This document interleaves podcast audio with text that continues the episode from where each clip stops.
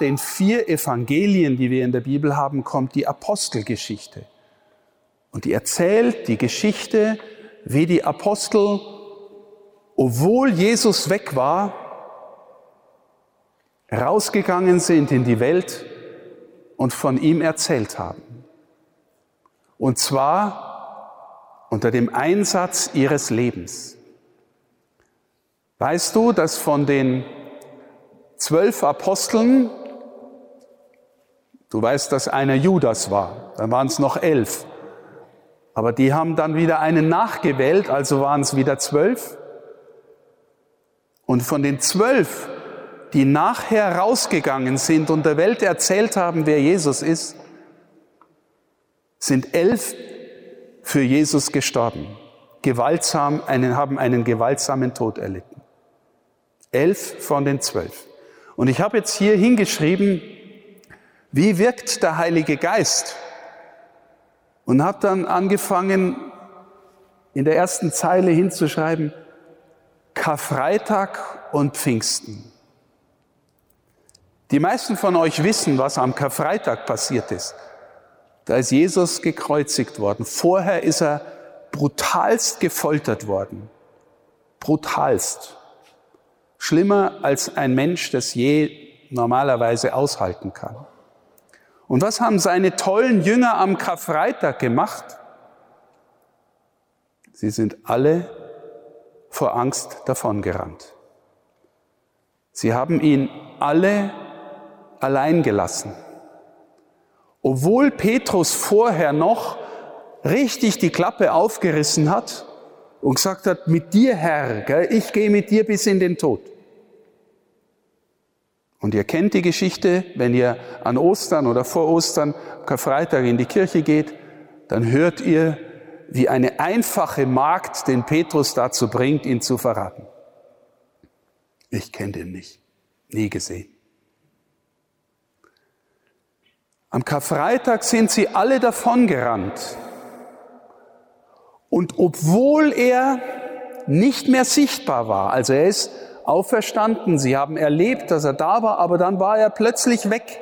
Wir haben gerade gehört, er wurde ihren Augen entzogen. Sie haben ihn im Grunde nie wieder gesehen, nachdem er in den Himmel aufgenommen worden ist, wie wir sagen.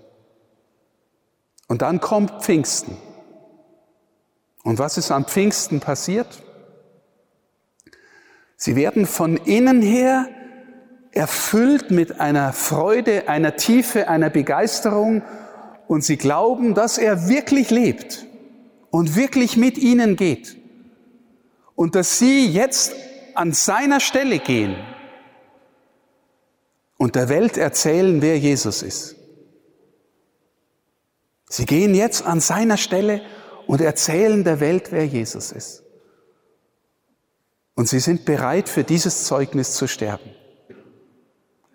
Was ist dazwischen passiert? Zwischen Karfreitag und ihrem Hinausgehen in die Welt. Wir feiern das an Pfingsten. An Pfingsten feiern wir, dass Jesus seinen Geist gesandt hat, der ihnen tiefer innerlich war als zu der Zeit, wo sie ihn noch mit ihm direkt sprechen und ihn berühren konnten. Sie waren erfüllt vom Heiligen Geist. Natürlich, die Firmlinge wissen, warum ich das sage, weil ihr jetzt auf die Firmung zugeht.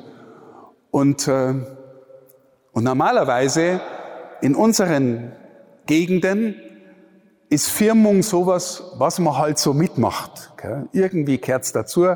Die Oma mag's, Mama schiebt vielleicht auch ein bisschen an und sagt, geh halt dazu. Wenn du mal kirchlich heiraten magst, dann brauchst du Firmung. Ein paar Geschenke kriegst vielleicht auch. Patin und ein Paten auch noch dazu. Sechs, acht Treffen und dann hat man das hinter sich. Dann ist gut. Dann ist vorbei mit Kirche. Sagen manche. Sagen manche. Ich hoffe, meine Lieben, dass ihr auch nur ein bisschen von dem spürt, dass ihr durch eure Taufe und durch eure Firmung, die die Taufe bekräftigt, eingeladen werdet, teilzunehmen an der größten Geschichte, die die Welt je gehört und gesehen hat. Ihr nehmt teil an der größten Geschichte, die die Welt gesehen hat, wenn ihr euch darauf einlasst. Wisst ihr, nach Pfingsten waren es ein paar Hanseln, die erzählt haben, wer Jesus ist. Heute gibt es allein über eine Milliarde Katholiken auf der ganzen Welt von Menschen, die an Jesus glauben. Und ganz, ganz viele aus den anderen. Es gibt die Orthodoxen, es gibt die Evangelischen, es gibt die Freikirchen. Ganz, ganz, ganz viele Menschen auf der ganzen Welt glauben an Jesus und sind erfüllt von seiner Gegenwart. Was wirkt der Heilige Geist? Jeder von euch hat irgendwelche Sachen richtig gern. Und wenn du irgendwas richtig gern hast, irgendwas, was du gerne tust, den Sport, den du machst, die Musik, die du machst, den Hund, den du liebst, was auch immer, du neigst dazu, von dem echt zu erzählen. Wovon dein Herz voll ist, davon spricht dein Mund. Manchmal sagen deine Freunde, jetzt fangt er schon wieder mit dem Zeug an, gell? was vielleicht du magst, aber die anderen nicht so. Warum? Weil du begeistert bist. Der Heilige Geist wirkt, dass du eine innere Verbindung zu Jesus bekommst und lernst, mit ihm in Verbindung zu sein und nach und nach vielleicht auch von ihm zu erzählen. Wisst ihr, bei mir denkt ihr jetzt wahrscheinlich, okay, der muss so reden, der ist Bischof. Ja, hey, ich habe den besten Beruf der Welt. Ich darf von dem erzählen, was mir echt ans Herz geht und ins Herz gegangen ist. Ich darf von dem erzählen, der mein Leben verändert hat und befreit hat und neu gemacht hat. Und das habe ich als Beruf. Cool, ne? Stell dir vor, du hättest irgendwas richtig gern, irgendwas richtig gern, und du darfst von dem erzählen. Und es ist dein Beruf. Mein Problem ist ein bisschen, es mag nicht immer jeder hören. Ja? Wir werden weniger. Aber hallo, die Geschichte ist trotzdem wahr. Und hier sitzen auch einige junge Menschen, die erlebt haben, dass Jesus nicht nur ein netter Gedanke ist, nicht nur eine alte Geschichte ist, sondern dir wirklich ins Herz gefahren ist und, und dein Leben verändert hat. Und du seitdem mehr Freude hast, mehr inneren Frieden hast. Der heilige, äh, der, der Papst Benedikt, der vor kurzem gestorben ist, hat den schönen Satz gesagt, wer glaubt, ist nie allein. Ich weiß, dass junge Menschen heute, gerade auch nach der Corona-Zeit, dass das Thema Einsamkeit echt ein Thema ist bei jungen Menschen. Wer glaubt, ist nie allein, meine Lieben. Innerer Friede. Du kriegst Mut, ich sage euch, ich war vor ein paar Tagen in einem kleinen Dorf in Oberösterreich, ist nicht weit von hier, fährt man vielleicht eine Dreiviertelstunde, in St. Radegund. Da war, hat ein Bauer gelebt, ein junger Bauer mit drei kleinen Kindern und einer Frau, die hieß Franziska. Er selber hieß Franz. Franz Jägerstätter. Habt schon mal gehört von Franz Jägerstätter? Franz Jägerstätter war, hat gelebt in der Zeit des Nationalsozialismus als junger Mann, Anfang 30. Und die Nazis haben Österreich überfallen und gewissermaßen kassiert und haben die Männer eingezogen zum Kriegsdienst. Und er hat als einziger in seinem Dorf gesagt, er geht da nicht hin. Es ist für ihn eine Sünde, ein Unrecht, wenn er Hitler in seinem Krieg, in seinem Griff nach der Weltherrschaft unterstützt. Und wie ist er dazu gekommen? Er hat die Bibel gelesen, er hat Jesus versucht zu verstehen und hat gesagt, ich bin sicher, dass das nicht der Wille Gottes ist, dass wir da in diesen Krieg gehen. Und er hat gewusst, was er dafür riskiert. Im August 1943 ist er in Berlin geköpft worden, hingerichtet worden wegen Wehrkraftzersetzung. Seine Frau obwohl sie mit ihren drei kleinen Mädels dagestanden ist, war an seiner Seite. Und seine Frau hat gewusst, dass er einen Weg geht, den er gehen muss, weil er so eine, ein Gewissen, eine Gewissensentscheidung getroffen hat. Und meine Lieben, ich bin sicher, dass es der Heilige Geist mit ihm äh, entschieden hat, ihn dahin geführt hat, ihn hat reifen lassen zu der Überzeugung, ich kann da nicht mitmachen. Heute ist der Franz Jägerstätter für ganz Österreich ein leuchtendes Beispiel für Mut in schlimmsten Situationen. Der Heilige Geist macht es uns nicht immer leicht. Hat es dem Franz Jägerstätter auch nicht leicht gemacht. Und viele im Dorf, meine Lieben, haben nicht verstanden, was er tut. Ist auch heute noch schwer zu verstehen, was er getan hat. Aber ich bin sicher, dass er getragen war vom Heiligen Geist und von der Suche nach der Wahrheit. Nach der Wahrheit. Es gibt einen wunderbaren Abschiedsbrief von ihm, müsst ihr mal googeln, Franz Jägerstätter, was er da am Schluss seiner Frau geschrieben hat, wo er gewusst hat, heute Nachmittag werde ich ihn gerichtet. In voller Überzeugung, dass Gott mit ihm ist. Wie wirkt der Heilige Geist? Du bekommst Geduld mit dir selber und mit anderen. Du bekommst Geduld mit dir selber und mit anderen. Wer heute in, in der katholischen Messe war, hat ein Evangelium gehört, das eigentlich unglaublich ist. Jesus sagt in der Bergpredigt, wenn ihr, also er sagt, liebt eure Feinde und tut Gutes denen, die euch hassen, verfolgen. Liebt eure Feinde. Wenn dich einer auf die eine Backe schlägt, halt ihm auch die andere hin. Meine Lieben, das Normale ist, gell, wenn dich einer haut, dann haust halt zurück. Und äh, im Alten Testament hieß es noch Auge um Auge, Zahn um Zahn. Das hat der Mose gesagt. Und er hat es deswegen gesagt, dass nicht, wenn dich einer irgendwie einen Zahn ausschlägt, dass du ihn gleich umbringst, sondern bestenfalls auch wieder einen Zahn aushaust. Also, verstehst du? Ausgleichende Gerechtigkeit. Und Jesus sagt, na, Gott ist anders. Und wenn ihr Menschen des Geistes, Menschen Gottes seid, dann fangen wir an, anders zu reagieren auf die Menschen, die uns bös sind. Weil Böses mit Bösem vergelten, Rache mit Rache, das, das, das treibt uns nur in eine Spirale der Gewalt. Liebt die, versucht gut zu sein zu denen, die euch bös sind. Jetzt denk einmal nach, da sitzt in deiner Schule der, in deiner Klasse der, der dich mobbt. Der vielleicht falsches Zeug von dir erzählt. In dir kommt der Gedanke nach Rache hoch. Am liebsten tätest du ihm den Tod wünschen. Oder dass er nicht mehr da wäre. Der Heilige Geist lädt dich ein zu sagen, okay, ich habe den genauso gern wie dich, stell dir vor. Und äh, vielleicht betst für ihn, vielleicht ändert sich was.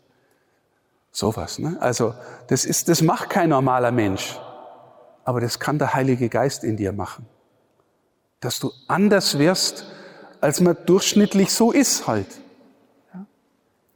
Du lernst lieben. Was für mich das Schönste, das Wichtigste, das Tiefste ist, Freundschaft mit Jesus. Jesus sagte im Johannesevangelium, ich habe euch Freunde genannt. Und er will, dass wir gewissermaßen von ihnen her fühlen lernen, wer er ist und wie er ist. Und ich sage euch, der war so viel anders als ein normaler Mensch irgendwie in dieser Welt ist. Und er war trotzdem ganz Mensch. Ganz Mensch. So viel anders und trotzdem ganz Mensch. Unglaublich hingegeben, unglaublich in seiner Zuwendung, unglaublich in seiner Suche nach Wahrheit und Gerechtigkeit. sehr, sehr kritisch gegen jede Form von Heuchelei und Unehrlichkeit. Sehr kritisch gegen das. Und er ist immer wieder auf die Seite derer gegangen, die ganz draußen waren. Die, die von der Gesellschaft verachtet waren. Die, Protest, die, die Prostituierten, die niemand mochte, außer die, die sie bezahlt haben. Die Leprakranken, die mussten, die waren unheilbar krank, die mussten äh, außerhalb der Gesellschaft leben und sobald sich ihnen ein Mensch näherte, mussten sie schreien, unrein, unrein. Und er hat sie umarmt und geheilt. Die Zöllner, die das Geld kassiert haben im Namen der Besatzungsmacht und meistens mehr verlangt haben, als sie durften, die sich bereichert haben. Verachtetste Truppe in Israel hat er eingeladen, ihm nachzufolgen und hat sie verändert und geheilt. Meine Lieben, er war so viel anders und trotzdem ganz Mensch. Und deswegen konnte er Sätze sagen wie, wer Vater und Mutter mehr liebt als mich, ist meiner nicht würdig. Oder wenn der Menschensohn wiederkommt, wird die Welt gerichtet, weil, weil er uns gezeigt hat, wie Menschsein geht und dann auch noch gesagt hat, ich gebe euch meinen Geist, damit ihr anders Mensch seid. Anders Mensch seid. Und er hat uns einen, ein Wort geschenkt, das ich für das kostbarste Wort halte, das Jesus uns gebracht hat. Er hat uns gesagt, dass der Gott, der im Himmel ist, die Nina hat es vorhin auch im Lobpreis eingeleitet, dass dieser Gott wirklich ein Vater ist. Ihr habt alle Vater unser gelernt, wie man das betet. Und meistens sagt man es halt so, weil man es halt so betet. Aber hat ernsthaft schon jemand, gedacht, jemand im Herzen gedacht, Vater, Vater, Papa, hast du schon mal, so wie zu, du zu deinem Papa, Papa sagst, irgendwie auch geahnt, Gott ist wirklich Vater. So hat Jesus gesprochen. Jesus, wir haben nicht viele Worte von ihm in seiner Originalsprache überliefert. Original war Aramäisch, das war ein Dialekt im damaligen Judentum. Und das Wort, das er, das wir bewahrt haben in der Bibel, heißt Abba. Und Abba heißt eigentlich Papa. Es war für einen Juden aus der damaligen Zeit wirklich fast skandalös, weil, der, weil Gott haben sie verehrt als den unfassbar allmächtigen, majestätischen, herrlichen und sie waren sich bewusst, dass wer in die Nähe dieses herrlichen, majestätischen Gottes, der Schöpfer von Himmel und Erde ist, wer in die Nähe kommt, der muss sterben weil er nicht heil ist, der hält es nicht aus. Und das ist nicht so völlig verkehrt, meine Lieben, weil immer wo Jesus wirklich in seiner Herrlichkeit auftaucht, erschrecken die Menschen und denken, um Gottes Willen, das halte ich nicht aus. Und dieser Jesus sagt zu diesem Gott, aber Papa. Unglaublich. Und Versteht ihr? Die einen haben dann gesagt, ja, wer ist denn das? Das ist ja, ich muss den näher kennenlernen, ich muss dem nachfolgen. Und die anderen haben gesagt, der hat einen Knall, der spinnt. Das stimmt nicht. Das ist der Lügner. Der ist vom Teufel besessen.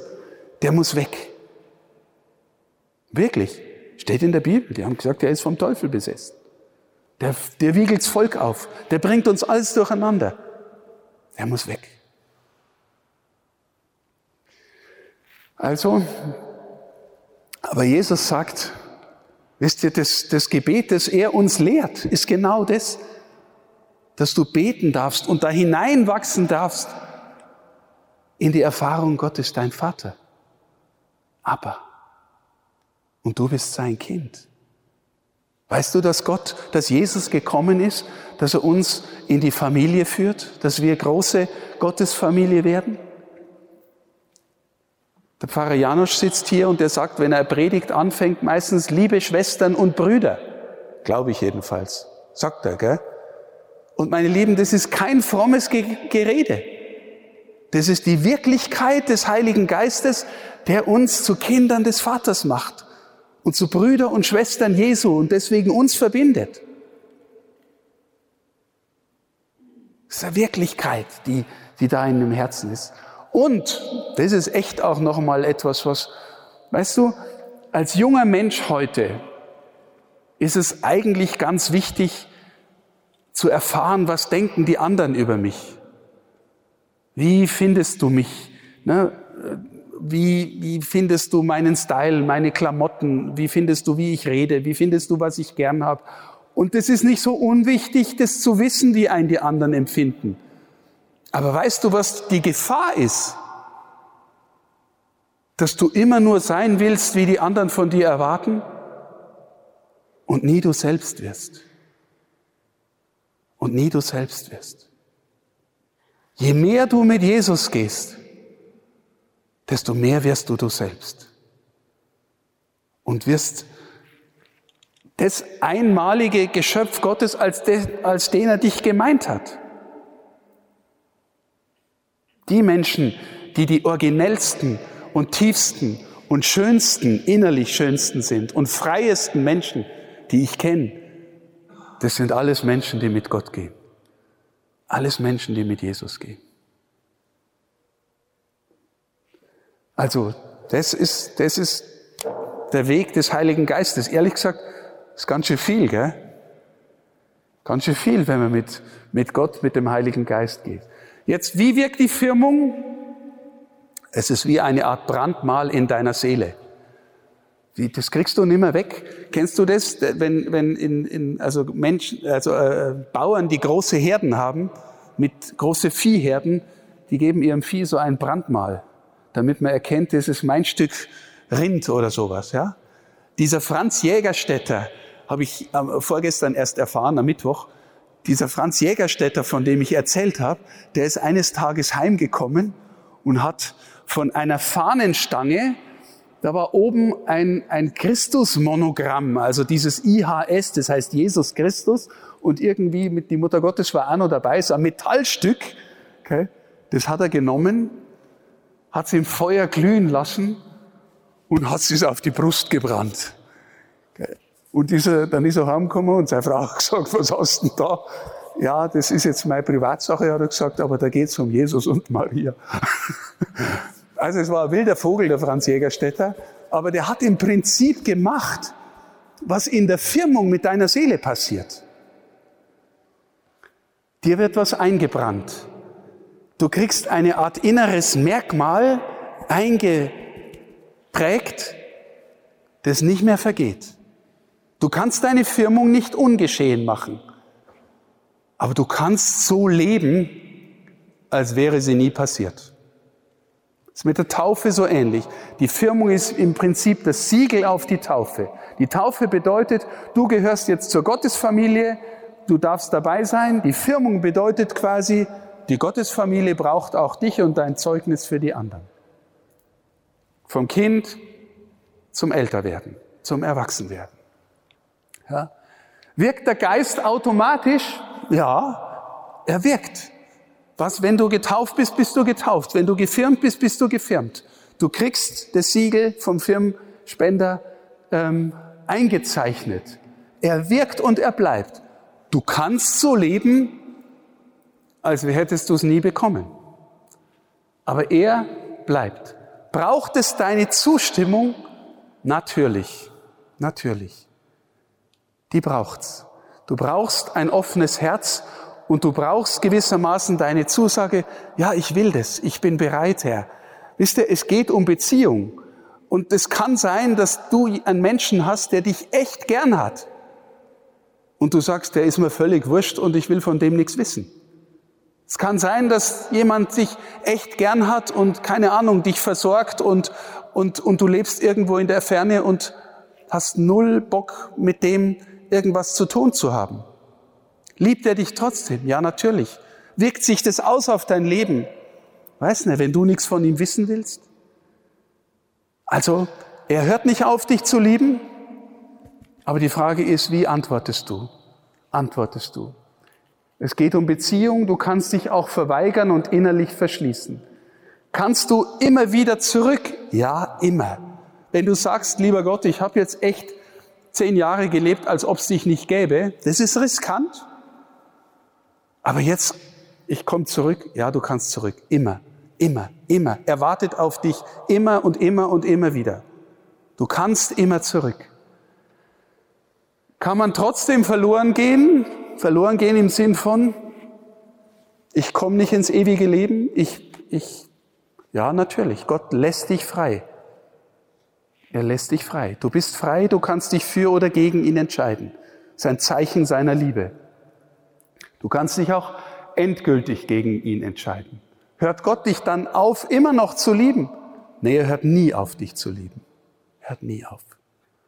Und die Siegel, die, die, die Firmung ist gewissermaßen das Siegel darauf. Du gehörst zu mir, du bist mein geliebtes Kind. Ich will, dass du aus dir, ich will, dass aus dir das heraus wächst. Ich will das aus dir heraus lieben, sagt Gott gewissermaßen die Version, die ich in dich hineingelegt habe. Die schönste Version von dir sollst du werden können durch meinen Geist. Okay? Wie im Heiligen Geist bleiben, das ist schon meine letzte Folie. Lerne mit dem Herzen beten. Was heißt es? Na, du weißt genau, dass du ganz oft, ich übrigens auch, einfach Vater unser nur runterbetest. Aber hast du schon mal äh, äh, gefragt, was es bedeutet, Vater zu meinen? Vater unser im Himmel. Okay, du bist unser Vater, aber du bist auch der, der irgendwie im Himmel ist geheiligt werde dein Name. Hast du schon mal überlegt, was das heißt? Wenn du jemanden ganz gern hast, deine beste Freundin, deine Mama, dein Papa, und irgendjemand lästert über den, wie das wehtut, wie du das nicht willst, geheiligt werde dein Name. Dein Reich komme. Ich will, dass du, dass du, dass wir so leben lernen, wie es du willst, dass wir leben lernen. Und so weiter. Vergib uns unsere Schuld, wie auch wir vergeben unseren Schuldigern. All das, was wir im Vater lerne, mit dem Herzen beten. Es geht nämlich um Beziehung. Und beten ist viel mehr als einfach nur ein paar Wörter sagen, die irgendwie ich einmal auswendig gelernt habe. Ja? Sachen machen, die getan werden sollen, auch wenn dich keiner dafür feiert. Also du merkst zu Hause, weiß ich was, es ist, das Klo ist echt dreckig. Und es hat schon lange niemand mehr geputzt. Und du wartest einfach darauf, bis die Mama das auch sieht. Pff, vielleicht putzt es mal selber, weil es gerade dran ist und weil du in dieser Familie auch dabei bist. Und vielleicht merkt es nicht mal jemand. Es ist einfach gut, dass du es machst. Warum? Naja, weil, weil, weil wir alle Dinge tun sollen, die wir einfach deswegen tun, weil es gut ist. Für ihn füreinander. Verantwortung übernehmen für Aufgaben, für dein Leben, für andere Menschen. Hast du schon mal gemerkt, ich weiß jetzt nicht, wie dein Zimmer zu Hause ausschaut, ja? aber, aber eine psychologische Erkenntnis ist, dein Zimmer ist praktisch der äußere Ausdruck von deinem inneren Zustand. Also aufgeräumtes Zimmer ist nicht so verkehrt. Okay? Das ist eigentlich der Sinn der Kirche, dass wir Menschen sind, die lernen wer, zu verstehen, wer er ist und uns von ihm äh, führen lassen. Ich habe da hingeschrieben, es gibt Jugendgruppen, es gibt Fahrten zu Weltjugendtagen oder nach TC. Nehmt an sowas teil, Ministrantenwahlfahrten, wenn ihr Ministranten seid. Oder kommt zu uns, zu BNP, wir versuchen das auch. Gottesdienst feiern, beichten. Beichten ist echt eine Aktion, die der Heilige Geist in dir in dir wirkt. Ähm, der Priester, wenn die Lossprechung gibt bei der Beichte, sage ich, ähm, Gott der barmherzige Vater hat durch den Tod und die Auferstehung Jesu die Welt mit sich versöhnt und den Heiligen Geist gesandt zur Vergebung der Sünden. Deswegen spreche ich dich los in seinem Namen. Wahrscheinlich sagen die meisten von euch, ich war vor der Erstkommunion das letzte Mal beim Beichten, wenn überhaupt. Für mich ist es echt mehrmals im Monat Therapie für meine Seele. Zu erfahren, ich bin wie neu getauft. Wie neu getauft, weil ich gebeichtet habe und weil ich glaube, dass es die Lossprechen gibt. Die Bibel lesen miteinander.